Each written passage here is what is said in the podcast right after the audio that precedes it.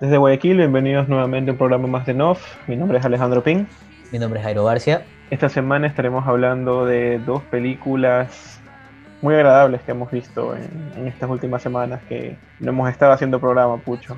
Sí, Alejandro, hemos estado un poquito dispersos, por así decirlo, alejados de, la, de lo que es el programa por distintos motivos, pero estamos de vuelta con todas las ganas de poder compartir con ustedes semana a semana nuestras pequeñas críticas a nivel cinematográfico y en esta semana estaremos hablando de Borat Subsequent Movie Film y The Boys in the Band. The Boys in the Band, Alejandro, película muy buena. Recordemos que, bueno, fue una, una obra de teatro pasada al cine por mano de Netflix.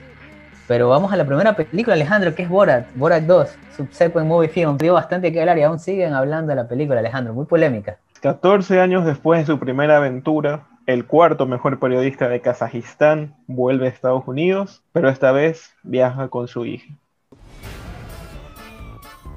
What is problem, officer? Got somebody that's strapped to the top of your car. He's in that passenger seat, boss. Only men and bears are allowed inside car. I'm here to give my daughter as a gift to someone close to the throne. Your daddy has a lot to learn. My daddy is the smartest person in the whole flat world. and while the risk of coronavirus remains low, as the president said yesterday, we're ready for anything. Michael Penis, I brought the girl for you. El director de esta película es Jason Gulliner El guion es de Sasha Baron Cohen, Anthony Hines, Dan Swimmer, Peter Bynham, Erika Rivinoja, Dan Meiser, Jenna Freidman y Lee Kern. El director de fotografía es Luke Buller. Por su parte, Alejandro, en el reparto tenemos al mismísimo Sasha Baron Cohen, que lo recordamos, bueno, de Borat 1, obviamente, de Alicia tras el espejo, Los Miserables y El Dictador. Por otra parte, tenemos a María Bacalova, que bueno, es una actriz búlgara, que es su primera película norteamericana, Alejandro. Ha tenido unos cinco filmes en Rusia, entre ellos está Last Call, Transgresión y otros más. Y muy buena la actriz, la verdad, vamos a hablar más adelante acerca de eso. Esta película se estrenó el 23 de octubre del 2020, Alejandro, en Estados Unidos, por Amazon Prime. Y tiene una duración de 95 minutos. Este de género comedia, también entra en el género de mockumentary, que es un falso documentario y recordemos que esta película, bueno, es una secuela de, su primera película que, como dijimos, 14 años después fue ejecutada. Cuéntame, ¿qué te pareció la película en planos generales? Vemos a Borat después de 14 años. De repente nos enteramos que salía su nueva película y bueno, pues de cabeza a ver y apreciar toda esta arte que nos regala nuevamente el mejor cuarto periodista de Kazajistán. el mejor cuarto periodista regresa 14 años después, Alejandro. Desde mi punto de vista valió la pena cada segundo que esperamos para ver esta secuela. Quizás un poquito cargada de, de una protesta política que bueno, fue, fue justamente su punto de controversia más fuerte, Alejandro, porque vemos que es un claro ataque no tanto a la cultura norteamericana, como fue la primera película, que en realidad, como pudimos apreciar, fue un retrato en sí de la cultura, acá vemos que se va mucho en contra del Partido Republicano y de todo lo que es el régimen de Trump. En realidad para mí es eso, el enfoque totalmente político en todas sus magnitudes y vemos retratado en cada parte de la película y también en, sí parte de la cultura también americana porque hay ciertas escenas, ciertos que parecen sketch que pasan dentro de la película y son parte de esta comedia que tratan de mostrarnos. ¿Y de qué manera la vemos retratada, Alejandro? De una manera totalmente increíble. Recordemos que la gran mayoría de las personas, o de las. Sí, de las personas que podemos apreciar en, este film, eh, una o son actores que se enteraron ese mismo día, no actores, personas que se enteraron ese mismo día que van a formar parte de una película, o personas que literalmente no sabían nada al respecto, Alejandro, y que muestran exactamente cómo es su día a día. Lo que podemos ver es a un Borat después de 14 años siendo un prisionero totalmente porque en teoría no logró su cometido en regresarle el honor a la gran nación de Kazajistán en su primera película y su primer viaje a Norteamérica para absorber toda la cultura norteamericana. Y lo vemos como un como un agente a lo mejor, se ve por, por cómo es el llamamiento para que vuelva nuevamente a una misión por parte del gobierno de Kazajistán para que vaya a Estados Unidos nuevamente y de alguna forma pueda lograr algún tipo de negociación o, entregar, mejor dicho, algún tipo de, ofrenda o, coima. al gobierno americano.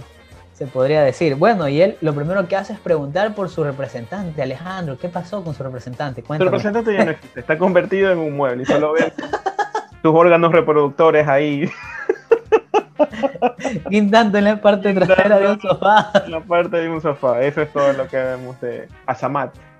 Bueno, luego de esto, ahora tiene un cambio de look porque parecía un homeless totalmente barbudo. Un prisionero mismo, pues. bueno, era un prisionero, estaba totalmente, totalmente desalineado. Con trabajo forzado y recibe este llamado y, y, lo primero que quiere hacer después de todo esto es ir a visitar a su familia, lo cual ya no existe, la perdió. Sus hijos sienten deshonor por él. Uno de sus hijos se cambia el nombre porque no quiere tener más deshonor en su vida. ¿Y cuál es el nombre, pucha? Es Jeffrey Epstein. Porque, ese es, el nombre, de un hombre respetable un hombre respetable en Estados Unidos, como debe ser. Y como en realidad va, desde ahí te creo que te va marcando el tipo de comedia hacia dónde se va inclinando políticamente la película dentro de todo este documentary que, que, vemos.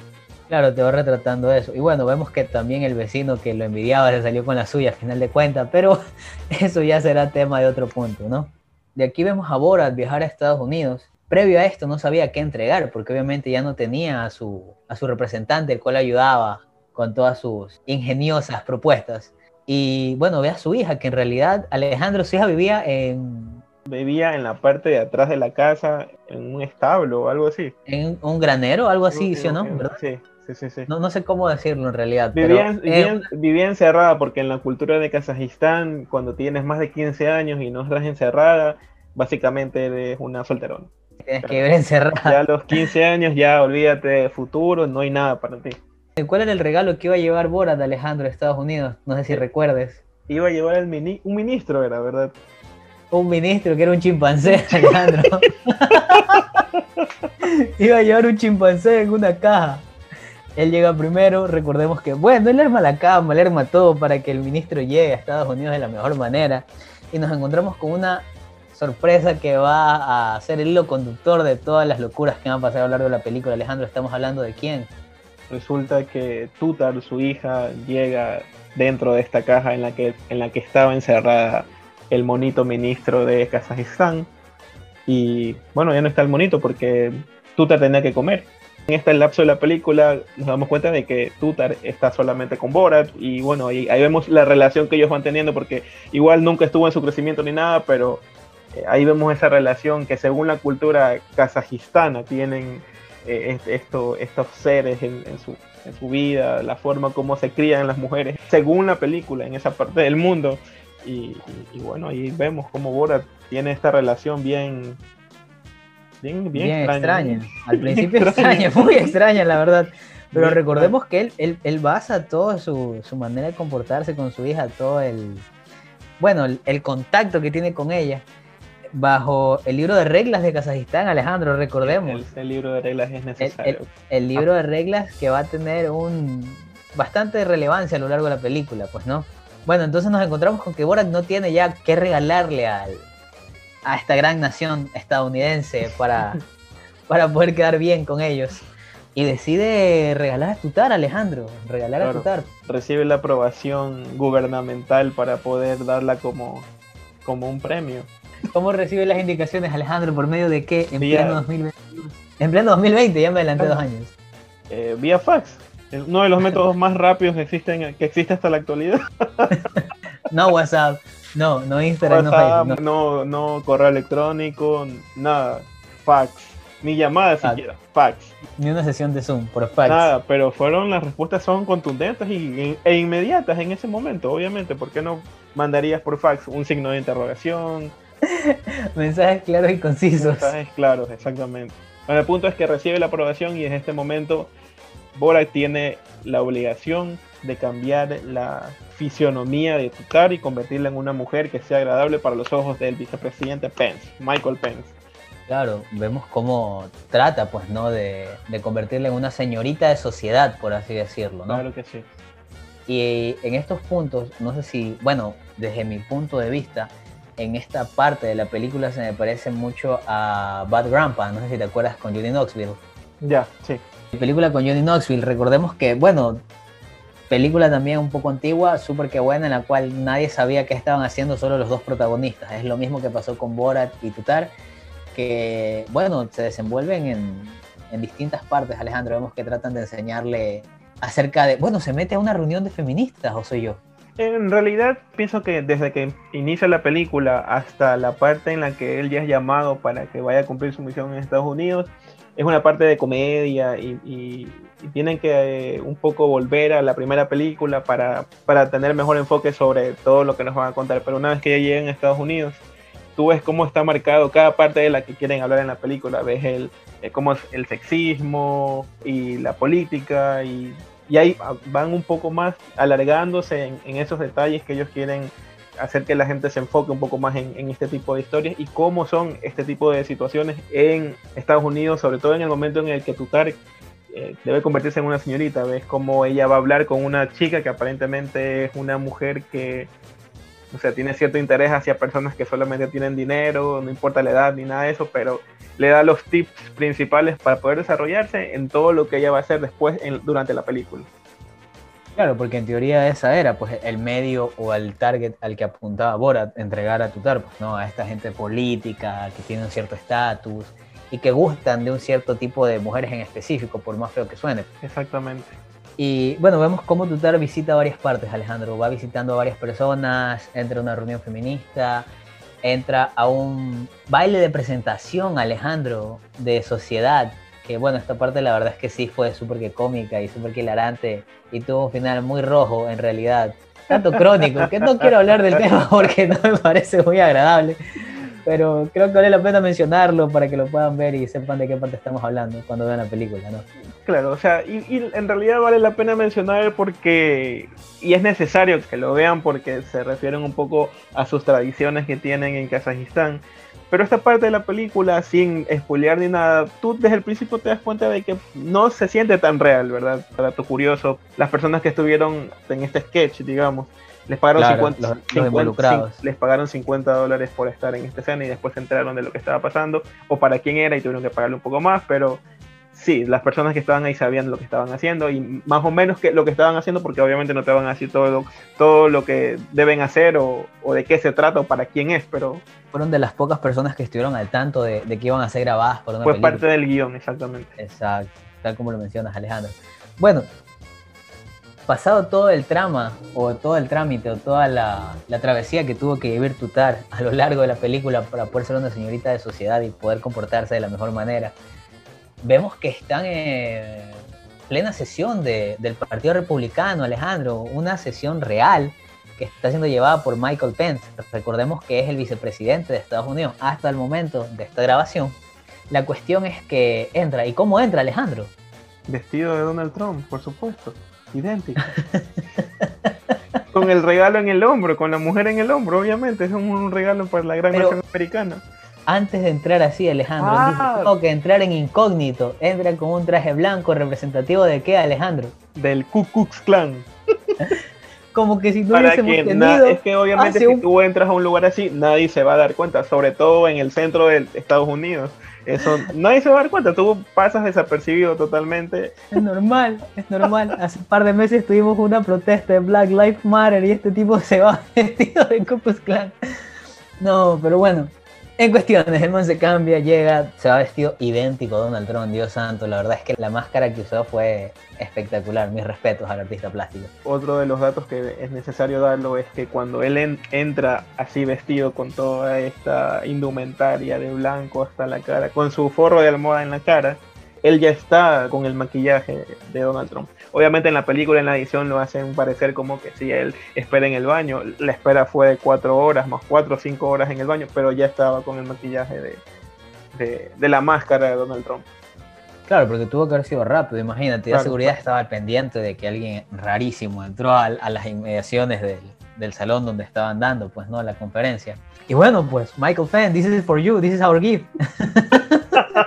y tú estar en brazos, oh my god. No, no, no, eso, eso, tienes que tener unos huevos para hacer eso y pensar que a lo mejor no tiene ningún tipo de, consecuencia. no, te va, no va a tener ningún tipo de consecuencia, exactamente.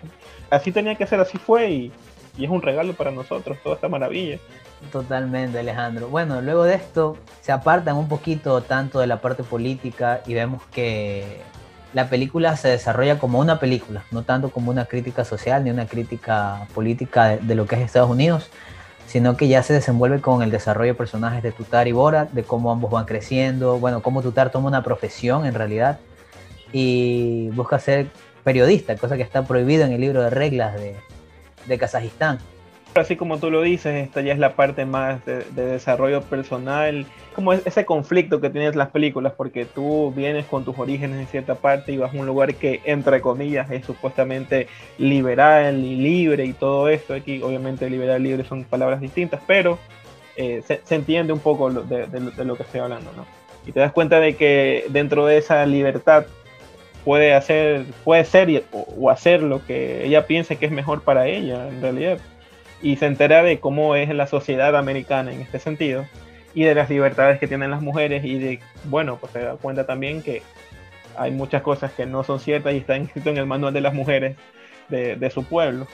E inclusive Borat también piensa que cosas que están escritas ahí no son reales y, y eso toma bastante significado para ellos y tienen esta etapa de depresión y de alejamiento y de tratar de encontrarse entre ellos mismos y para mí es parte importante de la película porque le da como que ese push tal vez que necesita para que entres al drama necesario para que pueda continuar y desarrollarse mejor un poco la película en sí.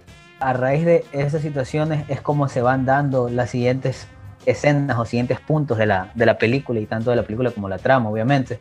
Y vemos que, bueno, Borat se mete en las típicas situaciones en las cuales Borat se metería, que es llegar a, a una protesta, a una protesta de, armas, Alejandro. bueno, previo a eso, obviamente llega a, a, pasar su cuarentena en la casa y no entiende qué es lo que pasa. En ese momento no, sabe, qué es lo que está pasando. Que muy bien, ¿y ¿por qué tienen el de más? Where is everyone? ok, I'm going to kill the virus. The virus is here. Con sus sartencitos. Golpeando paredes, Alejandro, golpeando paredes. Oh my god. No, no, pero esto, esto es gracioso en realidad. Estas personas no, no sabían a qué correspondía todo esto aquí, obviamente son personas que viven en la parte, creo que es rural de Washington, ¿verdad? Sí, la parte, la parte rural de Washington y, obviamente le pagaron, pero él va de repente, le pregunta a alguien si, si, se puede quedar con ellos porque no sabía lo que estaba pasando y necesitaba ayuda y, y ellos accedieron son personas naturales y todo lo que estaban diciendo, nada fue actuado, todo fue natural, fueron sus pensamientos, o sea, y parte de esto, a mí se me recuerdan demasiado el documental que hizo Netflix acerca de Joe Exotic llamado Tiger King, el cual te retrata exactamente cómo es la cultura de las personas que viven en zonas rurales de Estados Unidos independientemente del estado, porque recordemos que, bueno, la, la, serie Tiger King se basaba en la zona rural de lo que es el estado de Florida pero son personas que tienen pensamientos, Alejandro, que nada que ver con personas de ciudad súper que paranoicas, personas súper que conspirativas y, y wow, o sea, un retrato tal cual de lo que es la sociedad en ese punto, o sea, en, esa, en esa parte demográfica del país. Pero sí, personas... sí, ese tipo de personas que están enfocados en su día a día y tienen mayores objetivos en la vida que solo existir, aparentemente pareciera que es así. Y más allá de votar, Alejandro, el hecho preocupante es que son personas que manejan armas que eso nos lleva a nuestro siguiente punto, en el cual Borat irrumpe en una protesta de este tipo de personas que son un grupo en pro de estar armados. Y bueno, los mensajes xenófobos y de odio racial que lanzó Borat fueron como leña para ese fuego que estaba ahí, la gente como vitoreaba y te das cuenta en serio el problema grave que hay en la sociedad en ese punto. Claro, ya, ahí, te, ahí te marca ya la realidad de la división que está viviendo Estados Unidos en este momento. Por un, por un lado, la parte de la gente demócrata, que hasta el momento le ha tocado sacar las uñas, y la republicana que pareciera que es todo lo contrario, completamente agresiva, con el fin de defender sus pensamientos, pero creo que hasta las personas equivocadas, tal vez. Totalmente. Y bueno, esa fue la, la parte cumbre, por así decirlo, la parte final en la cual llega Borat en su travesía a encontrar a Tutar, porque vemos que luego de esa la encuentra. Y nos vamos al siguiente punto polémico, Alejandro, que yo creo que con eso ya podríamos finalizar lo que trata esta película, que fue la escena de la entrevista a Rudy Giuliani, Alejandro. ¿Qué tienes que hablar acerca de eso? Es complicado, es complejo. Ves la entrevista que tiene su enfoque, obviamente, dentro del, del, periodo que estaban viviendo en ese momento. Supongo que todos los políticos partidarios de, de Trump o en general que estén relacionados con quien sea que tenga que ver dentro de las elecciones que estaban pasando en ese momento en Estados Unidos, estaban dispuestos a dar este tipo de entrevistas. Y el perjudicado en este caso, entre comillas, sería él por la situación incómoda que pasó, inclusive después de todo esto llamando a la policía, pero, pero vemos imágenes bastante comprometedoras de Giuliani en esta, en esta última parte de la película. Más allá de que, bueno, en teoría en la película Tutar era menor de edad, pero es un dato que él no conocía hasta donde se ha visto actualmente lo que han detallado los actores o los propios productores. Él nunca supo la edad que tenía Tutar al momento de entrevistarlo, obviamente pero las actitudes y todo lo que él hizo no está bien con ninguna mujer, sea la edad que sea, por más que se ha sacado de contexto, por más que le pueda alegar que estaba tratando de hacer otra cosa. Es algo que, bueno, en fin, no creo que solo lo haría él. Yo creo que en realidad es algo que viene pasando y que quizás se ha callado, que poco a poco sale a la luz, que han, han sido actitudes que han tenido gente de este estatus, pues no, Alejandro. Y, bueno, ese es como que el punto cumbre o más polémico de toda la película, que hasta el día de hoy se sigue tratando. Vemos hilos de Twitter que van en contra de eso de acá. Y ahí entra la parte cómica, que, que bueno, pues sale Borat vestido de mujer diciéndole que está, es muy mayor para él, que ella, que Tutar es muy mayor para él y que él se está ofreciendo para tener este, este momento de sexy time momento de intimidad. de intimidad, que bueno, se trata de voltearlo hacia la parte cómica, pero que en realidad es algo bastante serio. Claro, claro. Ah, y, que al final podría decir uno que afectó en, todo lo que pasó en las elecciones, pero no, no, no se sabe a ciencia cierta por todo lo complejo que, que ya viene a ser esa parte de la política en Estados Unidos vemos que la película trata de retratar eso, trata de retratar más que nada cómo es el régimen republicano, cuáles son sus adeptos y... Yo creo que ese es el mayor problema, la, la forma, el pensamiento o cómo ven ellos o cómo piensan ellos que se debe manejar o los conceptos para poder manejar el país. Estamos en una época totalmente distinta a la que en la que ellos viven y ya las cosas no se manejan tanto, de, no se debería manejar así. Bueno, lamentablemente esa es la ideología que ellos tienen y, y, es de ellos, ok, está bien. El problema es que no debería afectar al resto del mundo y termina afectando. Para no meternos tanto en temas políticos, monetarios, vemos que, bueno, la crisis política de Estados Unidos afectó el dólar y eso afectó a todos los países dolarizados y los que realizan transacciones internacionales con esta moneda, pero no es un podcast de política, así que vamos a dejar eso aparte. Y vamos a terminar con la puntuación de esta película, Alejandro, que me pareció una película excelente, más allá de todo lo que haya pasado, más allá del ataque político. Es una comedia a fin de cuentas, pero me gustaría saber cuál es como que tu apreciación general de esta película y tu puntaje. En realidad es como tú lo dijiste hace un momento, está cargada de mucho contenido político, de mucho contenido sexista y tratan de aclararlo un poco desde la perspectiva de ellos, obviamente ellos son los dueños de la película eh, tiene líneas demasiado graciosas, súper interesantes, que te dejan pensando en un momento y que por otro lado te dejan matándote de la risa por unos minutos, que inclusive es necesario repetir esas escenas porque son gloriosas definitivamente. Pero en líneas generales es una película muy agradable, pienso que el tiempo de duración es el correcto, necesita a lo mejor... Eh, no, sé, no sé, bajarle un poco en la parte, necesita, para, para mí no, necesitaba bajarle un poco tal vez en la parte política, pero ese es el enfoque y está bien. Es una película interesante. Para, desde mi apreciación no creo que haya una tercera parte. Si la habría, a lo mejor fuera dentro de lo que está teniendo tendencia en ese momento y sería bueno verlo porque es algo que te hace reír y lo que te hace reír no puede ser malo. No suele ser malo. Y eso, o sea, para mí eso es, la, eso es lo que encierra toda esta película de la gloriosa tierra de Kazajistán. Tu puntuación para Borat subsequent movie film, Alejandro? Yo creo que dentro de su género se le podría dar un, un 4. Tiene un 4, totalmente. Por todo lo que significa, por todo lo que te muestran y lo incómodo que llega a ser y, que nadie se atreve a decir. Por mí es un 4. Voy a compartir la puntuación de hoy contigo, ya que la verdad es una película para mí excepcional, muy buena, porque retrata cosas como tú lo mencionas que nadie se atreve a decir situaciones incómodas que pasan día a día y quizás pasan desapercibidas para el resto del mundo, pero quedan retratadas de la mejor manera acá. Pero algo que hablábamos previo a la grabación de este, de este episodio, lo que me comentabas que fue un punto muy bueno, que mencionabas que, bueno, tú ves Borat 1 y es un retrato de la sociedad americana que lo puedes ver en cualquier tiempo y no tiene ningún tinte político ni nada. Es una película que no envejece, por así decirlo. Pero en esta película, si bien es cierto, trata así de retratar un poco la cultura americana, tiene que ver mucho con política. Y esta película, si la ves en otro tiempo, en otro espacio temporal, de aquí a un par de años, quizás no va a tener un sentido tan claro para las nuevas, por así decirlo, generaciones, porque van a ver algo político desde hace tiempo y quizás no fueron partícipes de ello. Y por lo cual no creo que la película envejezca tan bien, pero como película de comedia, buenísima, excepcional. Un 4, más allá de eso, lamentablemente, por lo que acabo de mencionar, no puede ser. Y entonces la puntuación final de Noff para esta película, Alejandro, es un 4 cerrado. 4, 4 cerrado. Y es necesario decir que, que en la primera película se pegó un Johnny Cage bueno en el edificio Trump y ahora nuevamente Trump la atacó. O sea que en la primera y en la segunda, caca para Trump. Buenísimo, sí, totalmente. Era como que un adelanto de lo que iba a ver. Más o menos. ¿Quién, quién iba a pensar? Y después de tanto tiempo, sobre todo. 14 años después, Alejandro. 14 años. Bueno, y con esto cerramos nuestro comentario sobre la primera película de la que íbamos a hablar. Y ahora nos enfocamos y nos trasladamos de eh, Amazon Prime a Netflix.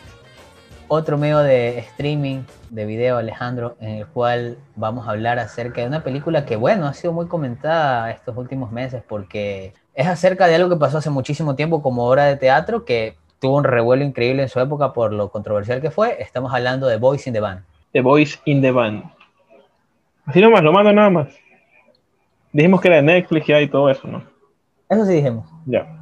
Un grupo de amigos homosexuales se reúnen en un departamento en la ciudad de Nueva York para celebrar el cumpleaños de uno de ellos. Todo está puesto para una fiesta inolvidable con alcohol y música a todo volumen. Sin embargo, la noche se convierte en una dura prueba para todos los participantes, debido a que irán saliendo emociones, rencores y secretos profundamente guardados. Así es como el festejo se convertirá en un torbellino de conflictos que amenazará su amistad. This is gonna be fun. This old college friend of mine is in town, but he's straight, so. Do you really think he doesn't know about you? Emery, no. I couldn't care less what people do as long as they don't do it in public. No, it's the delivery boy from the bakery. Ask him if he's got any hot cross buns. Where the hell could Harold be? Happy birthday. You're late. Oh, Michael, you kill me. When he's sober, he's dangerous. When he drinks, he's lethal. That's your surprise.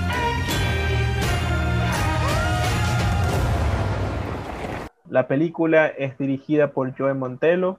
El guion es de Matt Crowley y Ned Martel.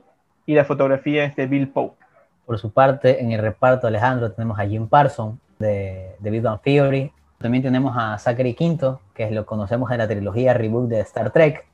También tenemos a Matt Bonner, Robin de Jesús, Andrew Ronalds, a Charlie Kraver, a Brian Hutchinson y tenemos también a Michael Benjamin Washington.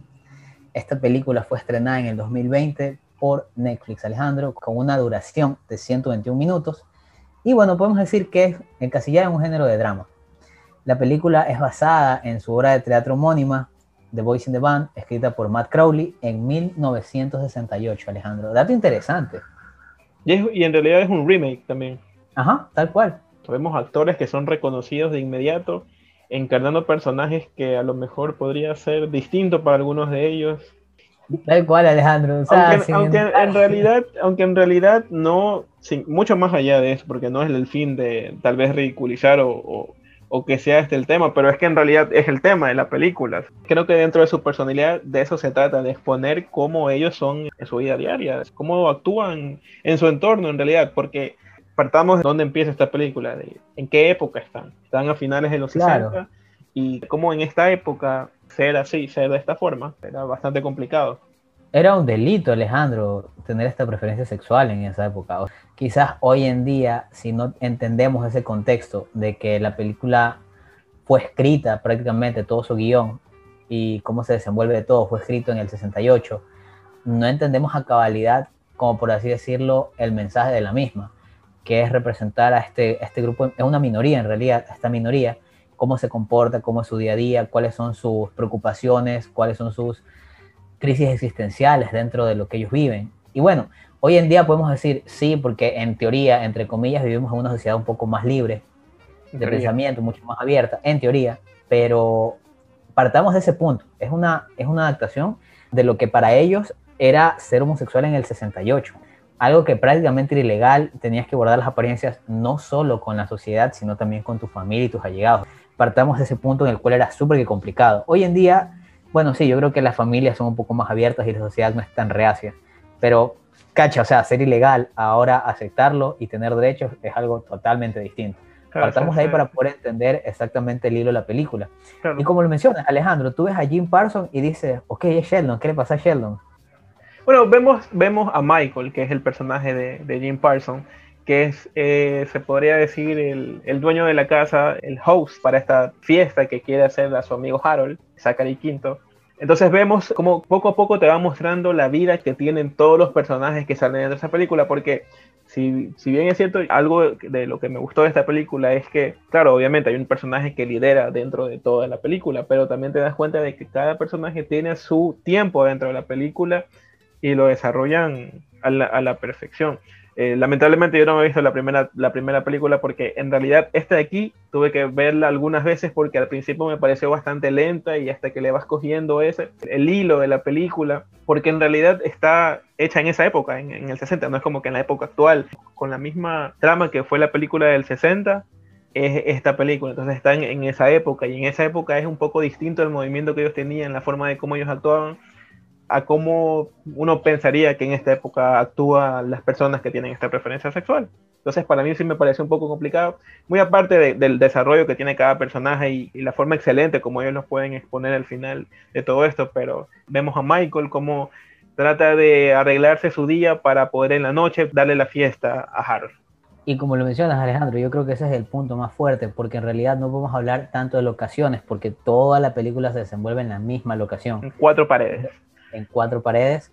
Y es un plano secuencia increíble. O sea, sí hay cortes, sí, pero hay, hay gran parte de la película es en plano secuencia y no se torna repetitivo ni monótono. O sea, por el mismo desarrollo de personajes, por lo que tú dices, cada personaje tiene su tiempo. Vemos el desarrollo de Harold, vemos el desarrollo de Donald, el de Mori, el de Larry, el de Alan, que bueno, es un personaje interesante que vamos a hablar, pues, Norita, que es el personaje desarrollado por Brian Hutchinson, el cual de la nada llama a su amigo de la universidad, que es Michael, interpretado por Jim Parsons, como ya lo dijimos, llorando, lo cual es raro. O sea, no hoy en día, pero en el 68 llorar a Alejandro, un hombre, y llamar a otro hombre llorando era totalmente extraño, lo cual te deja con ciertas dudas que más adelante vamos a hablar de, justamente el personaje de Alan, de qué pasa con él, porque es un enigma. Al final no sabemos a plenitud qué es lo que está moviendo a Alan dentro de todo esto, porque si lo llevo yo a lo personal, cuando me siento malo por alguna razón, no quiero estar en algún lugar, simplemente no, no, voy a ese lugar. Y en general, las personas que se sienten que no van a ser bien recibidas o, o, sienten algún tipo de incomodidad sabiendo cómo son en realidad las cosas o cómo tienes tú la relación con esta persona, tú sabes a dónde vas y a qué vas. Exacto, sabes, Ese es el punto. Pero Alan llama a Michael y lo va a buscar. Y llega justamente en ese momento. Michael está un poco reacio porque está con su grupo de amigos siendo él, pareciera que Michael tiene esta otra forma de ser con, con Alan, que se supone que en este tiempo todo es a escondidas, pues, ¿no? Y no, no, no demostraba cómo, cómo, es él en realidad, sino que mostraba su parte más masculina, porque no era tan abierto como lo, como lo hemos estado diciendo a lo largo de, esta reseña. Entonces, esa, esa, es la parte compleja, esa es la parte que, que, que te quedas pensando todo el tiempo y te, te vuelves loco hasta el último, porque igual no sabes nada de lo que pasa en realidad. Y más allá de eso, recordemos que él ni siquiera es que le dice, ¿sabes qué? Ya voy. Él dijo, no, ¿sabes qué? En realidad, disculpa por haberte llamado, tengo una cena, no voy a ir, lo siento, discúlpame por tu tiempo, etcétera, etcétera. Michael se confía, llama a sus amigos, todos están siendo ellos, siendo libres. Claro, y justamente por eso es que Michael le dice, ¿sabes qué? Pienso, que no es, pienso que no es un buen momento para hoy, para hoy que vengas para acá porque tengo otros planes en realidad y a lo mejor te puedo sentir un poco incómodo porque tengo, tengo pensado hacer tal cosa. Y como tú dices, Michael, Alan de todo, y como tú dices, Alan de todas formas va. y se muestra Claro. en el lugar. Va y se muestra de sorpresa. En este punto nos enteramos que el grupo de amigos ya se ha reunido y que la fiesta es para un tal Harold que no lo conocemos hasta ese momento. Entonces están todos reunidos y resulta que llega Alan. Llega Alan y vemos que, bueno, todos tratan de esconder su comportamiento, todos tratan de cambiar su manerismo, por así decirlo, pero hay un personaje en específico que no le importa nada, que es el personaje interpretado por Robin de Jesús, que es Emory. Emory es un punto aparte, es ese amigo homosexual que, que es agradable en realidad. A lo mejor un poco muy fuerte al principio cuando te lo chocas de primera, pero Emory no tiene pelos en la lengua y te dice las cosas como son y como es él y punto. Así deberían ser todas las personas en el mundo, a mi pensar. Exacto, es una persona muy franca, muy directa, o sea, le dicen, no, escóndete y tal cosa, pero él dice, no, o sea, yo soy así, ¿por qué esconderme? O sea, ese, ese es el mensaje que él trata de transmitir, más allá de la forma, más allá de cómo habla, cómo se comporte, él es él y no trata de ocultarlo al mundo, que es un punto muy fuerte y muy importante, es un gran mensaje, la verdad. Pero bueno, vemos que tiene un encontrón con Alan, Alejandro, y vemos por qué, porque obviamente estamos retratando el hombre machista, mente cuadrada del 68. él representa esto aquí, el, el hombre cabeza de familia, que se siente que si no están las cosas como deberían ser acorde a la época, eh, ya muestra totalmente su incomodidad y bueno, pues reacciona como reaccionó en ese momento, atacándolo a, a Emory por decirle las cosas como son. Y dice una frase bastante complicada que no se la dices a alguien que te demuestra ese tipo de actitud. Y bueno, no sé si la quieras mencionar en este punto, ¿no te parece que deberíamos mencionarla en este espacio? viniendo de un hombre para un homosexual y el homosexual respondiéndole, se, se intercambian algunas cosas y eso es lo que hace que explote Alan y, te, y ahí es en el momento que te dices, ok, ¿qué pasa con Alan? ¿Por qué reacciona así? ¿Qué es eso que lo, lo saca de sí, que en realidad puede ser algo que lo ofende mucho o que lo expone mucho? Entonces hay que Claro. ese desbalance de- del personaje que estás viendo. Y va- vamos a ese punto, Alejandro, porque si tú llegas a X lugar, poniéndonos en nuestro plano, llegamos a X lugar y nos encontramos con personas que en realidad nos hacen sentir incómodos, que no nos gusta el ambiente, ¿qué es lo primero que haces por reacción natural? Te vas, simplemente te vas. Pero Alan se queda, vemos cómo Alan se queda, no se quiere ir, porque no sabemos si está en un viaje de exploración y de reconocimiento propio o qué está pasando, porque en realidad nunca revela por qué va a visitar a Michael. Y en ese punto de la película vemos cómo se van desarrollando cada uno de los personajes, porque a raíz de eso comenzamos a ver lo que tú mencionabas en un principio, el tiempo de cada personaje, vamos conociéndolos a cada uno de ellos, eh, conforme va pasando la conversación, porque ellos comienzan a conversar, Alan trata de conversar con todos para pasar mal de boca de Mori, por así decirlo, y comenzamos a conocer las aptitudes y la manera de pensar de cada uno de ellos. Claro, bueno, para poner un poco de contexto dentro de este grupo de amigos, ya existe una relación que tiene Larry con Hank. Ellos tienen una relación un poco compleja de entender, pero tienen una relación. O sea, y Michael también tiene su relación con Donald, que están entre sí, no, pero esos son los dos grupos de relaciones. De ahí por otro lado también vemos que Emory tiene algún tipo de acercamiento con Bernard, el único personaje negro de la película. Que dentro de, de toda esta minoría que existe ya de por sí, de, de lo que va a la película, eh, es interesante ver cómo este personaje, inclusive en la película del 68, también está representado. Y yo creo que conocemos más a flor de piel cómo son ellos cuando, bueno, se une Harold, Harold a la, a la reunión, porque vemos que comienzan a jugar en realidad en ese punto, con el teléfono de Alejandro.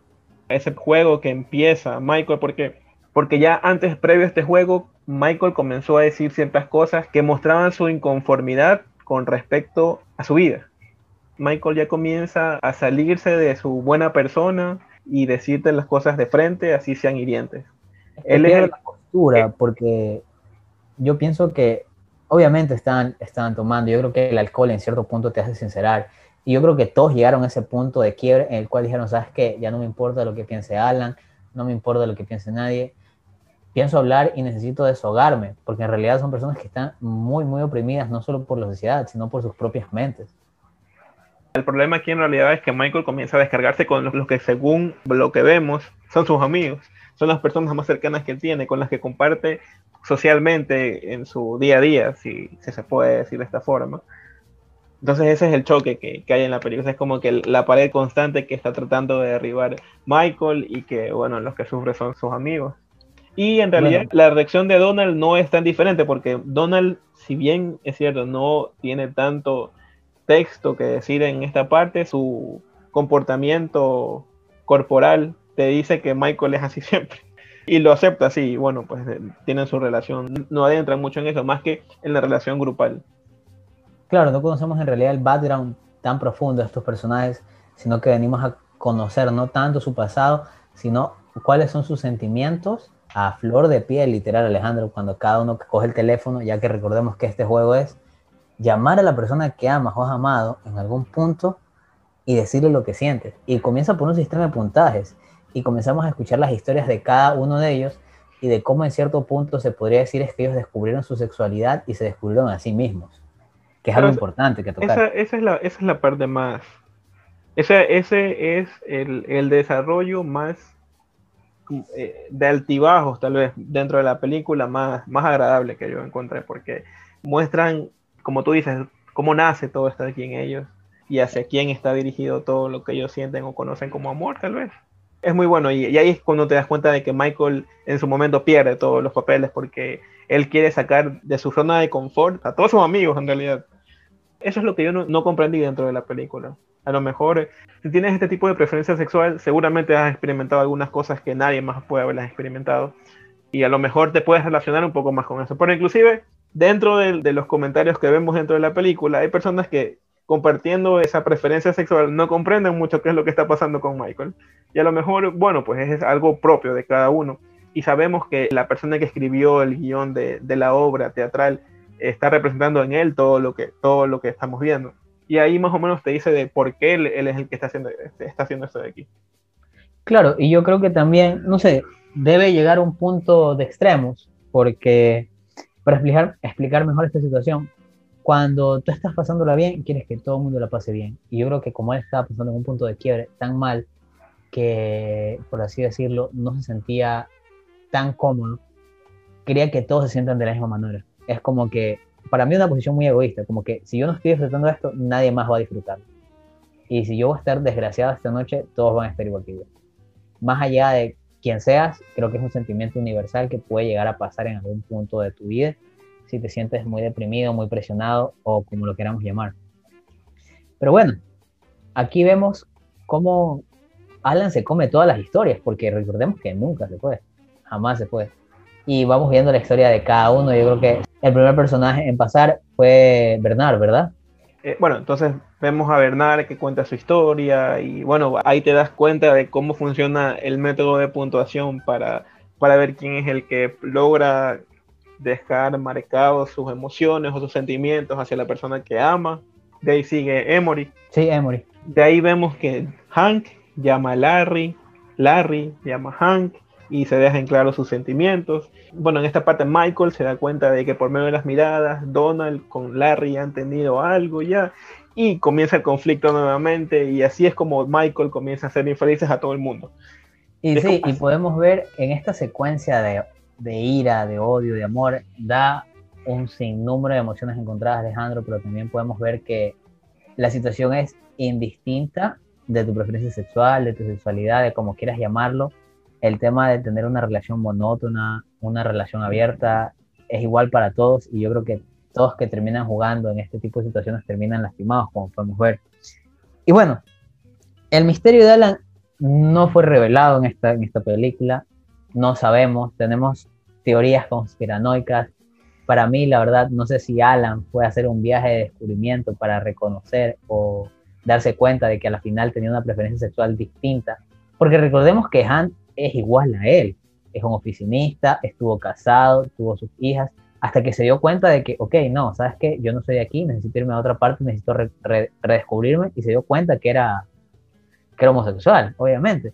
Y en ese punto Hans se vio muy identificado con él en muchas partes de la película, en muchísimas ocasiones. Eh, Hank fue el que lo pudo calmar a Alan, en realidad, cuando se Claro, porque estaba alterado, cuando estaba alterado, es verdad. Y bueno, Alejandro, para mí, para mí, Alan, la verdad, sí era homosexual, solo que no, sabía cómo. Se podría decir, eh, que personas lo piensen así, está bien. Eh, dentro de estas llamadas de las que mencionamos hace un momento, Alan también, Michael obliga a Alan a que haga esta llamada. Y Michael piensa que Alan está llamando a su compañero de cuarto que tuvo en la universidad, pero resultó que no, que estaba llamando a la esposa. Y ahí Michael se dio cuenta por fin de que estaba siendo muy miserable con todos sus amigos. Michael iba a 180 kilómetros por hora y se dio contra una pared durísima en ese momento. Ahí fue que se calmó y gritó lo que tenía que gritar y, cada cual se fue para su casa. Pero aparte, un poco antes de esto, vemos el personaje de Zachary Quinto, que es Harold. Oh, Harold, uy, no, ese speech que se lanzó, tremendo. Harold es el personaje que con su análisis nos hace dar cuenta de la realidad que está viviendo cada uno de los personajes y de por qué cada uno de ellos se comporta de, la manera que lo está haciendo. Es uno de los personajes más serenos y más certeros, Alejandro. y más borrachos. Totalmente. Es tiro al blanco, Alejandro. Marca totalmente la situación de cada uno porque es así. Tal como lo mencionas, no tengo nada más que agregarle. O sea, Harold es un personaje excepcional que literalmente solo aparece creo que en los últimos 15, 20 minutos de la película pero lanza unos diálogos tremendos ya en la última parte de la misma. y en realidad de eso se trata, porque es una película que está desarrollada en cuatro paredes dentro de los primeros 90, 80 minutos. Y, y lo espeso de todo esto de aquí es el diálogo, es el, el guion que, que tienen ellos que, que, decir. Entonces, es increíble. Eso, eso a mí me parece súper que, que bueno. Y sobre todo porque es algo de hace más de 50 años en realidad. Ha envejecido súper que bien. Sí, ¿para qué? Eso, eso lo puedes contar en una época como historia, como... Bueno, en realidad es como una biografía, si, si, lo, si lo queremos ver de otra forma también. Pero te das cuenta de que el contenido, o sea, lo, lo, lo importante de la película es, son los diálogos, es el guion, todo lo que está escrito ahí, es algo que necesitaba en realidad alguien tener que dar un paso al frente y decir, esto pasa con nosotros, somos así, está ahí a la vista para que la persona que lo quiera ver lo disfrute y lo trate de entender de la mejor forma que, que se le dé. Claro, y a la final obviamente hemos tenido avances con lo que ha pasado el tiempo, con el pasar de los años. Eh, este grupo ha tenido mayor, mayores derechos, mayores libertades, lo cual está correctamente bien. Pero nos damos cuenta que hay, siguen siendo problemas recurrentes de los cuales ellos siguen sufriendo. Por tanto, la, la represiva que pueden tener a nivel de casa, a nivel de sociedad, por más que seamos una sociedad abierta, etcétera, etcétera, queda totalmente bien retratada. ¿Algo que quieras agregar, tu puntuación final? No sé creo que también hablan un poco de, de la parte religiosa de cada uno. Y, y, esa creo que es la donde Michael es donde se encuentra en ese momento, como que en esa, en esa división de pensamientos de que eh, se supone que no debería ser como es, pero él, él acepta cosas que, que, se supone que contradicen lo que él es. Entonces está en ese momento de, de, no comprender y en realidad nunca dicen al final. Lo único que vemos es que él trata de, de correr, de irse, porque esa es la última escena que vemos, como él se aleja de, de, lo que él conoce y de lo que él quiere. Solo hasta ahí entendemos. Entonces no sabemos si es algo metafórico o si es algo que en realidad pasó, pero creo que ese es el problema mayor que él tiene. Sobre Alan no tengo idea qué habrá pasado con él. Nunca nos dicen qué pasó con él. Pero sí, se ve, acorde a la época, excelentemente representado. En realidad, ¿qué más se puede decir cuando vemos estas obras que están excelentemente expuestas y es algo muy bueno, es algo que te queda, que te deja pensando mucho más allá de, que uno podría tener la, la capacidad de, de, mostrar lo que sientes en, en cada momento y, y, tratar de exponerlo de la mejor manera. De mi parte, yo creo que te puedo decir que la película se torna un tanto repetitiva, pero es por el tema del plano, donde estamos viendo la, la película desenvolverse todo. Pero conforme van pasando los minutos y va aumentando las revoluciones y la euforia de los personajes, te vas enganchando más a la misma. Como te digo, yo creo que la primera media hora de la película es bastante lenta, bastante lenta. Es pesada. Pero yo creo que es necesaria en ciertos puntos para ir conociendo pequeños detalles que después van a ser necesarios comprender al final en el clímax de la película, cuando todo explota, que es una euforia total, es un desenvolvimiento de, o explosión de sentimientos, como lo quieras llamar. Pero yo creo, como tú mencionas, está bien representada, las actuaciones se sintieron bastante naturales, por más de que tú quieras encasillar a un actor en un cierto grupo de, en una línea actoral, por así decirlo, salen totalmente sus papeles a los cuales están acostumbrados y nos regalan una magnífica actuación que no la ves forzada. Yo en ningún momento de mi parte yo jamás vi forzada una actuación, los vi súper naturales. Y bueno, llegado a este punto, película recomendadísima que la vean, está en Netflix. vamos a cerrar con la puntuación, Alejandro, tu puntuación para The Boys in the Band. Bueno, a mí me gustó mucho en, realidad, pero le doy un 3.2 porque aparte de esa parte lineal que, tiene toda la película, ¿verdad? para mí necesitaba un poco más de hacerle saber a la gente qué es lo que está pasando con cada uno de ellos. O sea, esa, esa parte sí me dejó debiendo bastante. Yo entiendo la razón por la que, porque sé en esta época cómo se sentían ellos en esa época. Pero si lo llevamos hace 50 años atrás, a lo mejor será necesario dejarnos saber qué es lo que estaba pasando exactamente por, su, por sus cabezas. A lo mejor no exactamente, pero darnos una idea de lo más cercano que, que, que ellos podrían estar pensando. Entonces, por esa razón, para mí es un 3.2. 3.2 Alejandro, yo le voy a poner un 3 exactamente por las mismas razones que tú mencionas, porque si bien es cierto, tenemos un tiempo para cada personaje, como te lo mencionó, hay un desenvolvimiento, conocemos más a los personajes, pero siento que los llegamos a conocer en el clímax de la película no de la mejor manera, sino cuando está en una situación ya de quiebre total, con lo cual no es lo mismo que te retrate su situación y sus sentimientos en un espacio calmado y te explique cómo él se va sintiendo, a que cuando está en un estado de euforia total y simplemente se quiere deshogar y lanza simplemente cómo se siente, pero no de la mejor manera, no sé si me lo bien. que te quedas con ese cráter de emoción que no sabes eh, hacia dónde está disparando. Cómo está direccionado, tal cual. No se entiende bien el background de cada personaje. Yo creo que en esa parte sí nos queda debiendo bastante la película, pero de ahí película muy buena, retrata muy bien lo que trata de retratar, el tema magnífico, los tiempos, quizás un poquito larga para mí, la verdad. Y bueno, sin más que hablar, Alejandro, tres puntos, mi puntuación para esta película. Tú le diste 3.2, nos deja con una puntuación final de 3.1. 3.1 es la puntuación final de No para The Voice in the Band. Con esto cerramos un nuevo episodio de NOF. Les agradecemos mucho por estar atentos a nuestras redes sociales. Recuerden que pueden seguirnos en nuestra cuenta de Instagram. Estamos como enof-podcast.